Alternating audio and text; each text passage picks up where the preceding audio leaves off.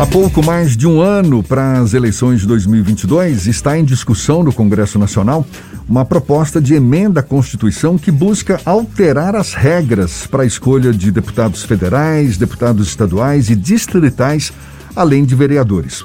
De acordo com o texto, o objetivo é acabar com o sistema proporcional, que é o sistema utilizado atualmente, e adotar, e adotar o chamado distritão que iria funcionar nos moldes do sistema majoritário aplicado nas eleições para presidente, governadores, senadores e prefeitos. A gente fala mais sobre o assunto e conversa agora com o deputado federal pelo PSB da Bahia, integrante do Conselho de Ética da Câmara Federal, Marcelo Nilo. Mais uma vez, nosso convidado aqui no ICE Bahia. Seja bem-vindo. Tudo bom, Marcelo? Bom dia, deputado. Bom dia, Jefferson Beltrão. Bom dia, Fernando Duarte. Bom dia, ouvintes da nossa querida Jornal à Tarde.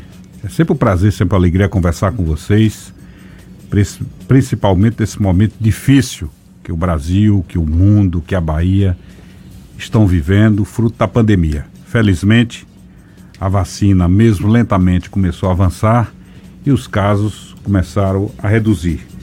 Mas está aqui com vocês, para mim, como cidadão, como político, como um homem que passou momentos difíceis com essa pandemia, onde eu perdi muitos amigos, inclusive hoje perdi um ex-vereador, um companheiro de muitos anos lá em Cicero Dantas, Antônio Neri. Enfim, todos nós sofremos, mas Deus nos dará conforto para que nós possamos seguir a vida. Certamente, certamente. Estamos aí confiantes. Agora, fala um pouco mais para gente sobre essa discussão, em que pé está essa discussão que deve resultar, quem sabe, numa mudança nas regras das eleições, tem tudo para vingar ou o cenário não está muito favorável? Pelo contrário, o, eu assumi um compromisso comigo mesmo de votar tudo no interesse da sociedade. O que o povo aprova geralmente, é, geralmente eu diria quase todas as vezes é o correto, né? Às vezes tem um equívoco fruto da, da mídia levar notícias não exatas, mas falamos do, da reforma política. É justo que um vereador tenha 3 mil votos e outro tenha 150 votos e o de 150 ganha e de 3 mil perde? É justo que um deputado tenha 70 mil votos, como ocorreu na última eleição, e outro com 40 mil ganhe? Não é justo.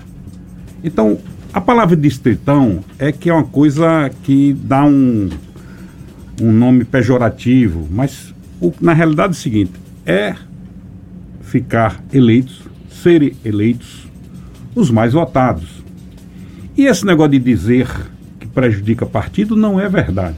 Por exemplo, eu, Marcelo Nilo, sou candidato a deputado federal. Passou o distritão. Eu entro no PSB ou fico no PSB, porque eu acredito que para mim é o melhor partido. Tem os melhores quadros no Congresso Nacional. Os dois melhores deputados hoje do Congresso, Alessandro Molon e Marcelo Freixo, são do PSB. É um partido realmente de pessoas íntegras, pessoas é, comprometidas com o povo. Claro, todo partido tem desvios, mas o PSB é o partido que eu acredito. Eu entro no PSB, me elejo no PSB, só vou sair na janela. Então não prejudica o partido. Pelo contrário, o PSB, o meu partido, tem 31 deputados. Partidos pequenos e médios se sentem prejudicados com Mas essa mudança. Mas partido pequeno, para crescer, tem que ter voto.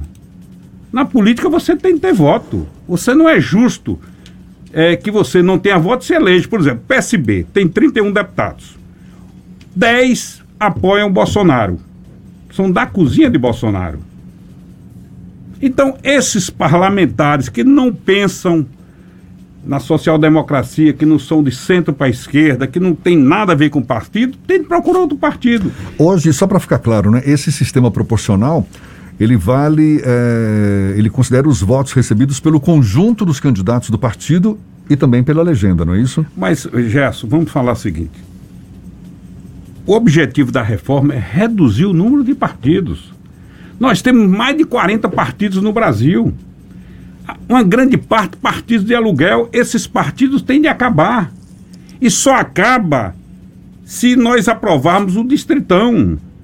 Não é justo que um partido, não vou citar nomes, até por questão de respeito aos partidos, mas existem partidos, inclusive aqui na Bahia, que fica na época da eleição se vendendo a A ou se vendendo a B. E aí eles juntam quatro, cinco pequenos partidos e elegem um parlamentar com 20 mil votos e outro com 70 mil votos, perde. Então, quem é contra o distritão? Dono de partido ou quem não tem voto. Essa é a realidade.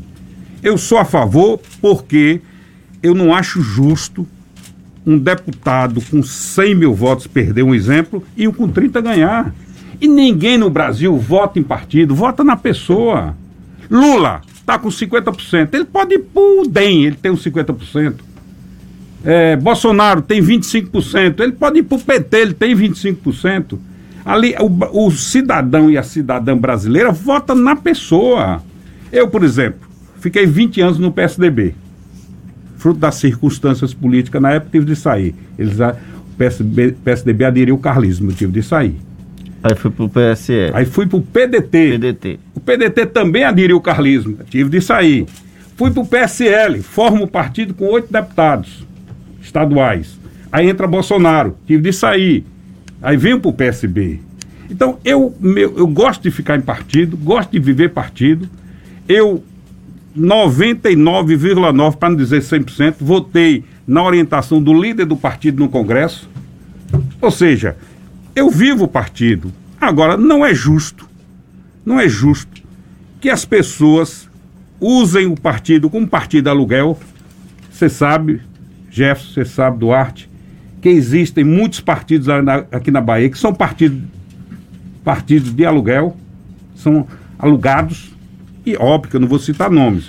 O senhor acredita que a PEC da reforma política, nos moldes que está sendo discutido, passa já para as eleições de 2022 ou ah, vai haver um processo de atraso?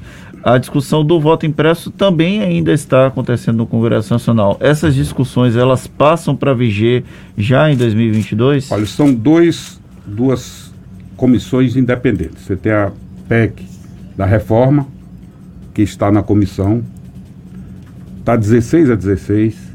Se passar na comissão, ou o presidente levar para o plenário diretamente, que só o presidente tem poder nós precisamos de 308 votos. Hoje nós temos mais de 400 votos.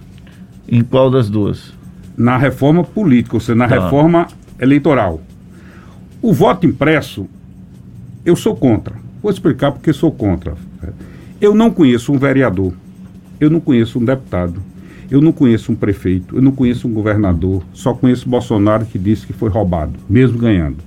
Eu nunca vi alguém denunciar uma fraude no computador. Eu nunca vi. Olhe que eu sou deputado de oito mandatos. Quando era voto impresso, Fernando, eu era votado em 150 municípios. Porque quando passou o computador, passei a ser votado em 400 municípios. Por quê? Porque municípios que eu tinha dois, três votos, os mesários roubavam e colocavam nos, nos deputados da terra. Isso era conhecimento público, é público e notório. Vou repetir. Quando no voto impresso, eu era votado em 150 municípios. Depois do computador, eu sou votado, em média, 400 municípios. Cheguei até 404 municípios. Dois aqui, três acolá, que não tem como roubar. Agora, no voto impresso, dois, três votos, o mesário, vamos supor, o município tal, X, na Bahia. Marcelo Nilo, a Antira e bota em fulano de tal, que é o candidato do município. Para fortalecer a base municipal com a grande votação por parlamentar que representa aquele município. A gente falando de eleições de 2022, Marcelo Nilo é uma figura muito emblemática no processo político aqui da Bahia e nós temos um chamado tripé formado entre PT, PSD e PP que já se arvora como se fosse o integrante da chapa majoritária. O Marcelo Nilo, em 2014, tentou fazer parte da chapa majoritária e acabou não conseguindo. Em 2018, essa articulação não chegou a acontecer com a mesma intensidade. Qual o, o comportamento de Nilo em 2022? Defende que o PSB tenha espaço na chapa majoritária da candidatura de Wagner? Você que tem uma relação muito próxima com o ex-governador Jacques Wagner? Primeiro, obrigado pela pergunta. Eu acho que é uma pergunta importante. Eu tenho uma relação pessoal com o Jacques Wagner. Foram oito anos eu presidente da Assembleia e ele governador, e nós tivemos uma relação muito próxima. Eu fiz aquela Assembleia independente, mas muito harmônica. Uma vez Leonel me perguntou como é que você consegue ser tão próximo a Jacques Wagner e ter o apoio da oposição. Porque eu respeitava a oposição. Então, eu quero dizer a você o seguinte: 2010, Jacques Wagner me convidou para ser senador na sua chapa. Eu não quis, porque eu preferi ser deputado estadual para ser presidente da Assembleia. Ele colocou Pinheiro. 2014, a Semineto me convidou. Paulo Souto tinha 48%, o Rio Costa tinha 8%. E ele me convidou. E ainda chegou a dizer, na presença de Paulo Aze, que até almocei com Paulo Aze a semana em Brasília, ele relembrou, quando o Neto disse, olha, tudo bem, você tem dificuldade de apoiar Paulo Souto, porque você está muito tempo aí na oposição, vamos fazer o seguinte, o candidato é Gedel, você sai senador de Gedel, insinuou que colocaria o pai como vice. E até me senti muito orgulhoso. Você decidir o candidato do adversário. Modesta parte, eu estava tão forte que ele chegou a dizer isso. Olha, você se dá bem com o Lupe, eu ligo para Lupe agora, a gente combina fazer o lançamento essa semana. Se eu fosse ser senador, talvez a história da Bahia teria sido diferente. Eu tinha 62 prefeitos e tinha 8% nas pesquisas. E era presidente de um poder. Naquela semana estava votando um empréstimo de um bilhão de reais do governador Jacques Wagner.